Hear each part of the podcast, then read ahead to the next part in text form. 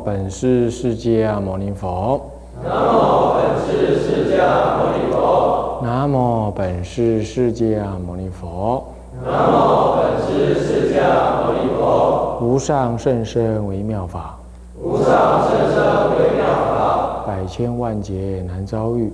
百千万劫难遭遇。我今见闻得受持。我今见闻得受持。辩解如来真实义。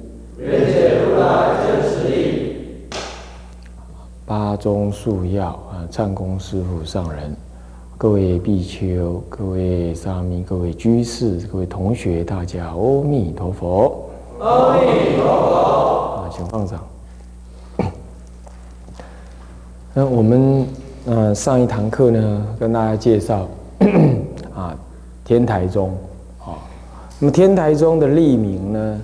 啊，是这样子的，嗯，在北魏的时候呢，有慧思禅师，呃，慧文禅师，那么他呢，就是因为啊，我上堂课讲，就阅读这个《大智度论》，说一一三智由一心中得，啊，并且也阅读了啊这个啊中论，啊里头呢，呃，特别提到了。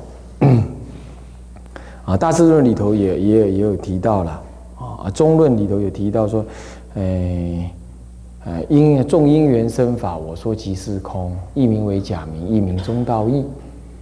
那么呢，他体会到说，万法万物啊，其实是可以有三种角度来给予观察。那么这样子给予观察呢，那么我们就观察到这三种角度，也就是所谓的。空的角度，妙有的角度，啊，还有呢，啊，中道的角度。那么呢，在这样子观察，那么这三种角度有三种的智慧，啊，而这三种智慧其实会归为啊中道实相的这样子的智慧。那么呢，他就开始 有所体会，同时也证得了这一心三智的这种观念。那么呢，能够起心三观，那观察的事物呢，三种真理就是一境三谛，那么也可以讲三谛圆融，谛就真理。观察这事物，用这三种角度来给予观察，得到呢三种真理。然而这三种真理是不隔碍的，啊，是相结合的。就是说，一个境界其实同时具足这三种真理。那其实这三种真理，其实一种真理，那就是实相，啊。那么他体会了这样，那么将这种观法传给了慧文禅师，啊，那么呃传给了慧思禅师，啊。那么慧思禅师呢，那么当时呢，啊，他自己啊从小就对《法华经》有特别的哦体悟，那么在坟墓堆当中也诵持《法华经》。那么同时也学习这一心三观，啊的观念。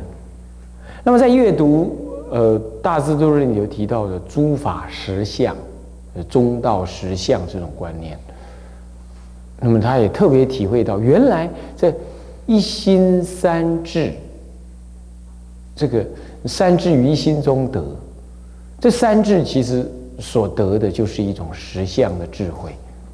那么他依着法华的这一为一佛乘呐，那么他证得这个一心三智呢，同时他也能体会到说，这诸佛的功德呢，啊，于自信中显现，所以一念心即具足那个无边的这个功德，啊，我们讲说心佛众生为什么三无差别？因为众生是未成佛的众生，那成佛佛其实是众生的什么呢？彻底的净化，在本质上呢，它都具有这样子的佛觉悟的这个内涵。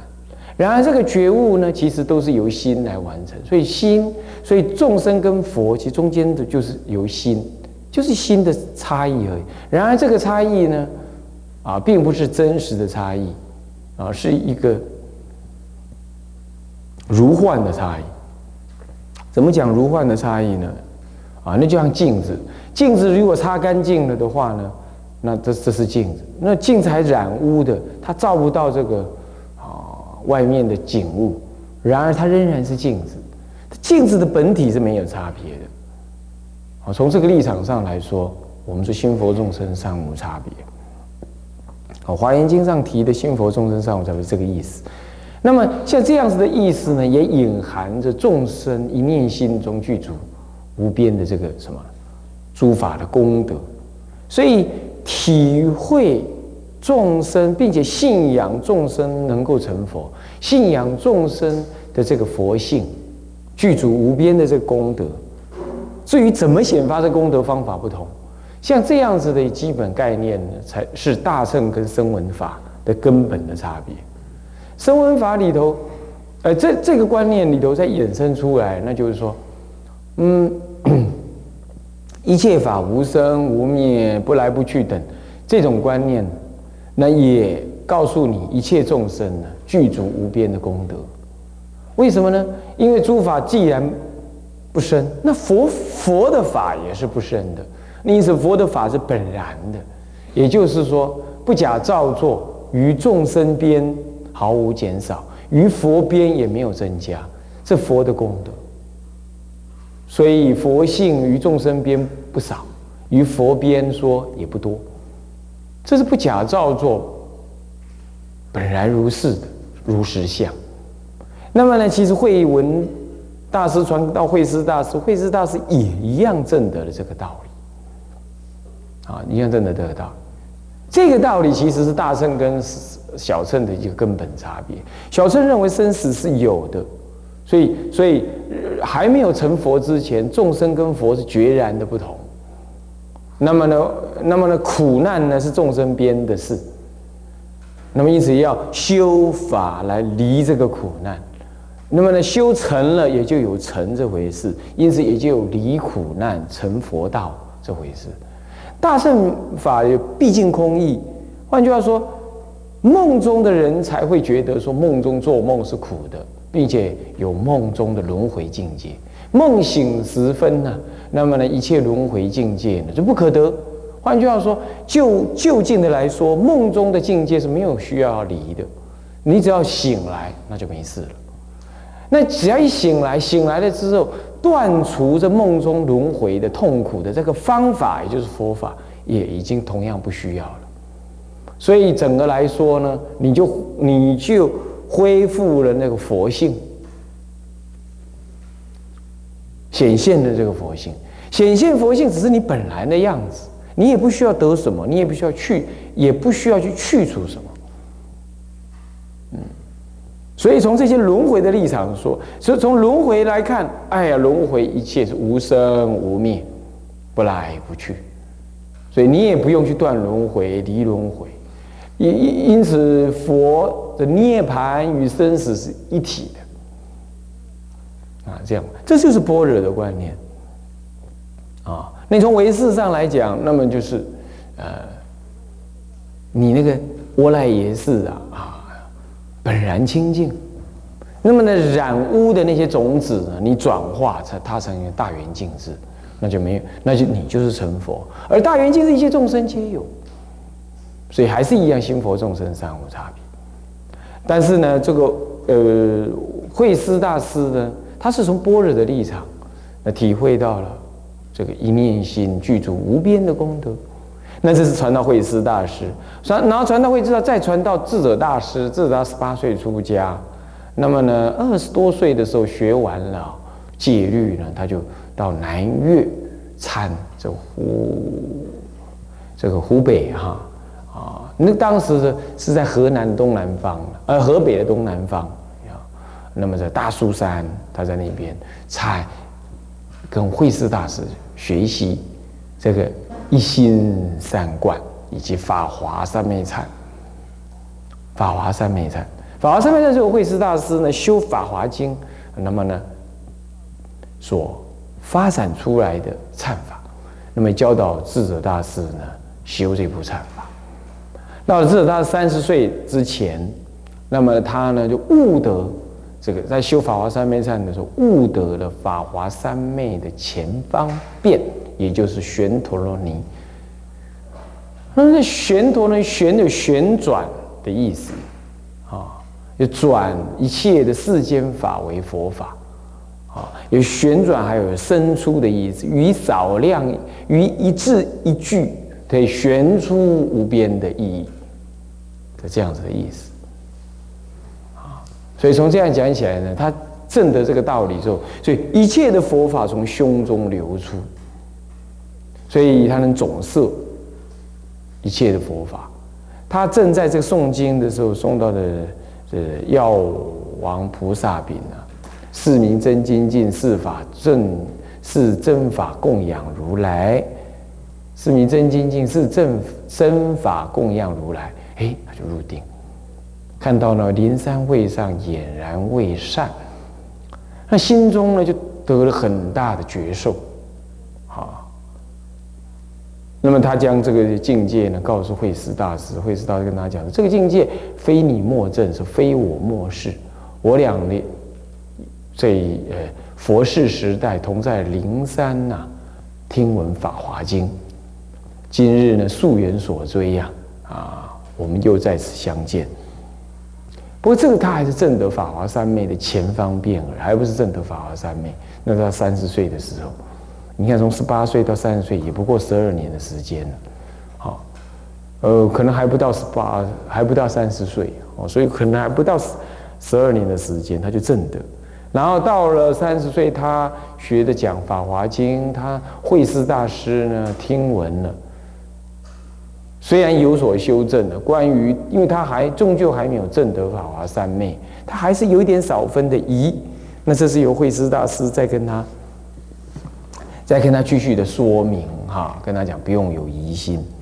那么这个因缘到了之后，他呢也就虽然还没有证得法华三昧，但是他的佛法的见解呢已经非常的高深。他就在三十岁的时候离开南下，来到了金陵，也就现在南京。你，当时是文化荟萃的地方啊，他在那里呢就讲解佛法。讲解了八年，并且教导众生、教导大众呢修学法华三昧忏。但是终究是一个都市的地方啊啊，这个送往迎来以及众生听经的人很多了，那么修行开悟的人很少。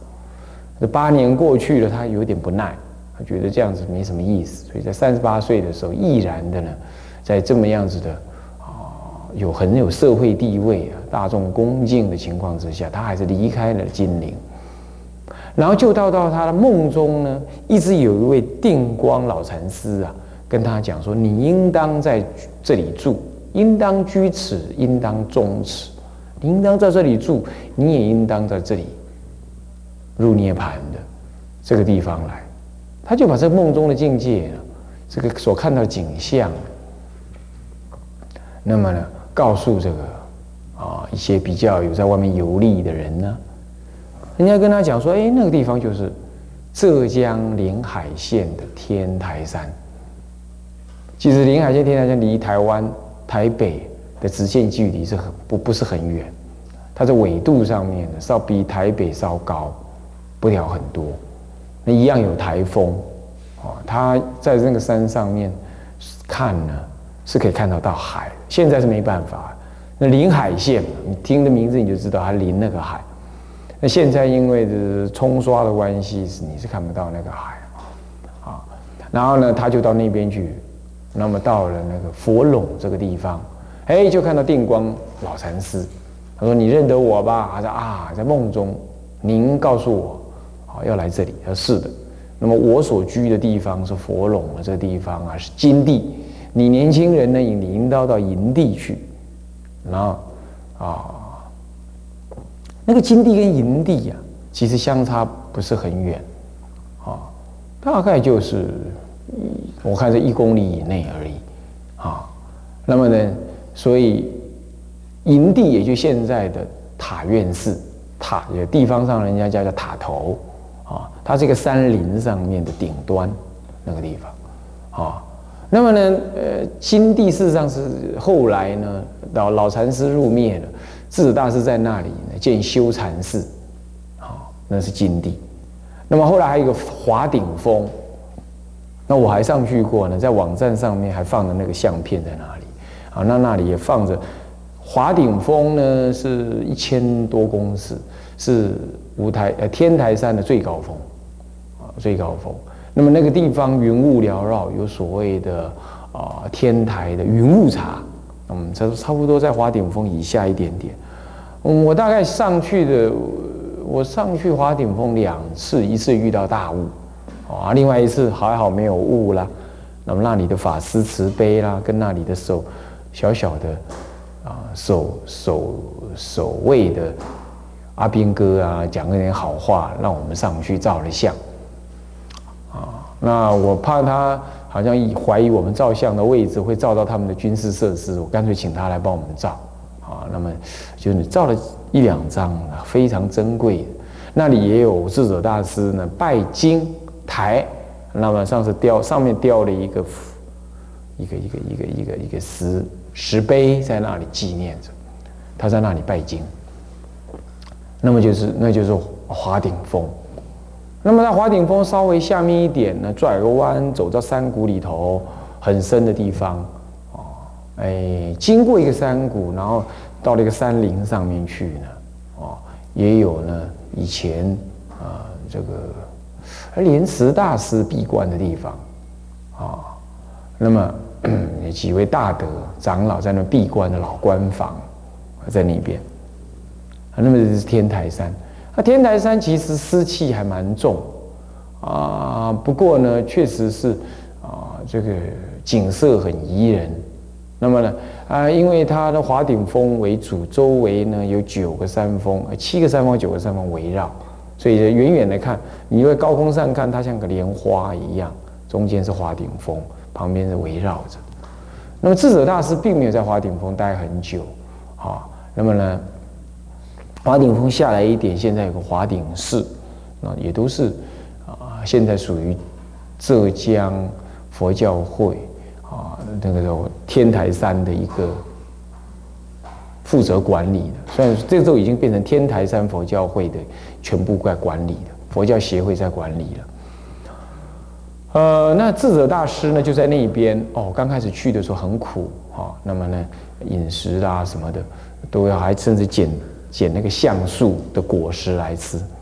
他在那边呢，在修禅寺，然后又到了华顶峰拜经，在华顶峰修禅啊，然后在修禅寺带领大家禅修，在那里完成了他最后法华三昧的政务，修持的政务。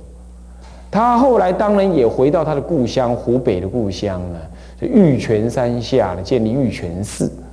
那么讲解呢，摩诃止观，还有法呃这个法华玄义、法华文具记啊，当然他讲了很多遍。那在那边呢，再讲一遍的时候被记录下来啊。那么记录下来之后，他他没有著，他著作很少，除了法华三昧是他亲笔制作的以外，很少他的亲笔制作，都是由弟子们记录，最后在灌顶大师。也就是四祖啊，五祖灌顶大师呢，他整理。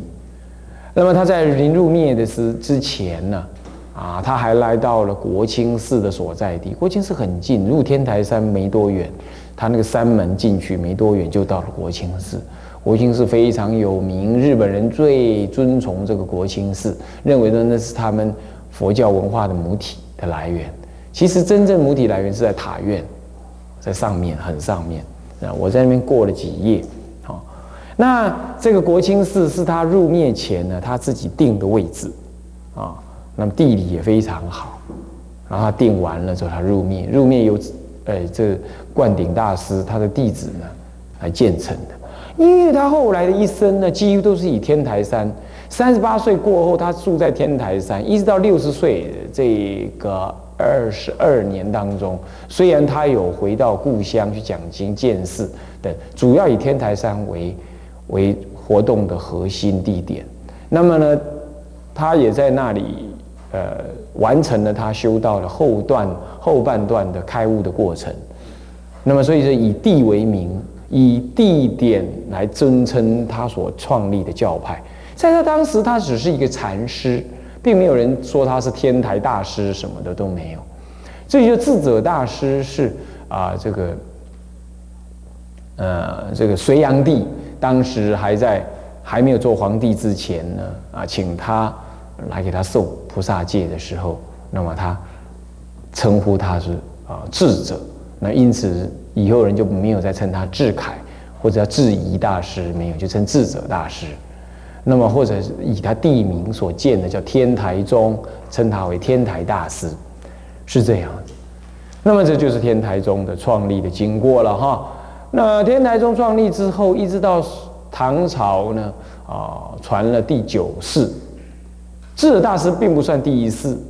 天台宗他是远推龙树为第一世，慧师慧师大师啊，慧文大师第二世，慧师大师第三世。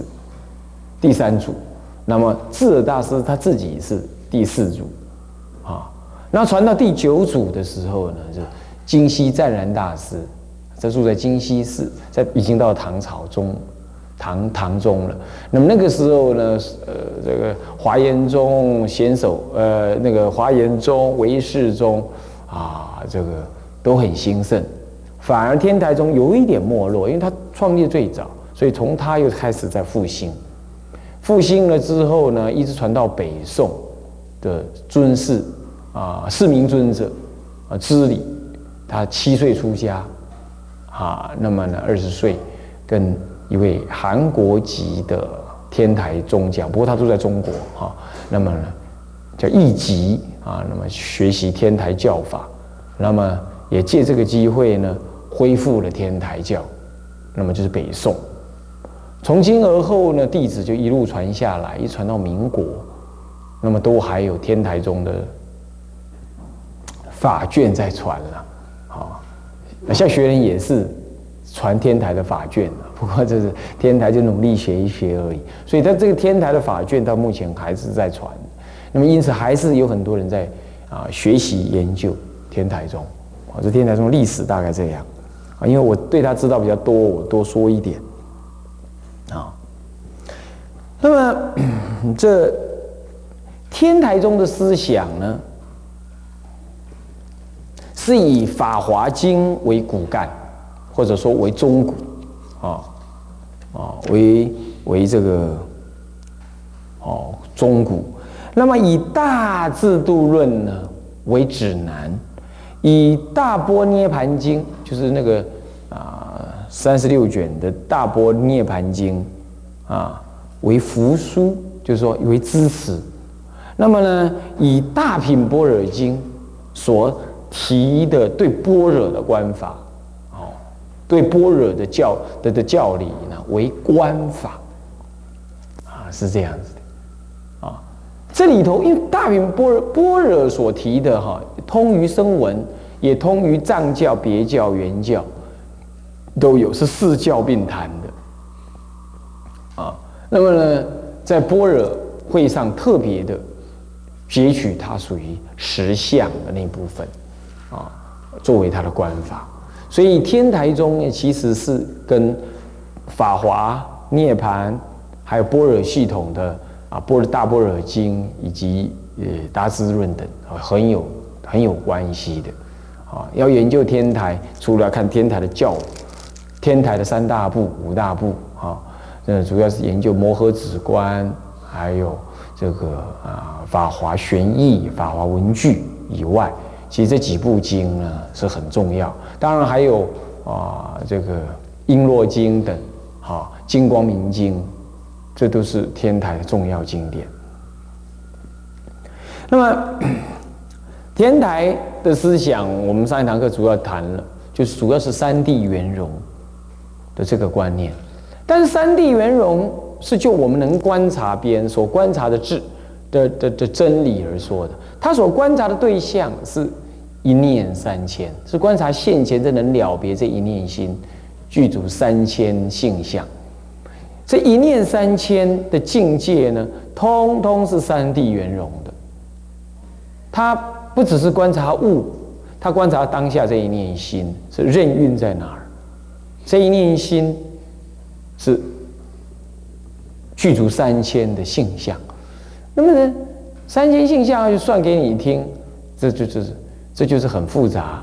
不过我会告诉你说说，是法华经》上说：“如是相，如是性，如是体，如是力，如是作，如是因，如是缘，如是果，如是如是果，如是报，如是本末究竟等。”这十种如是，这十种如是，就是指本来这样子，就是一切的一切的真理，一切的世间的存在，无分是动物界、生命界、无生物界，啊，被你的心所观察的结果呢，都通通有这十种什么相，十种的特质，啊，如是相，如是体相。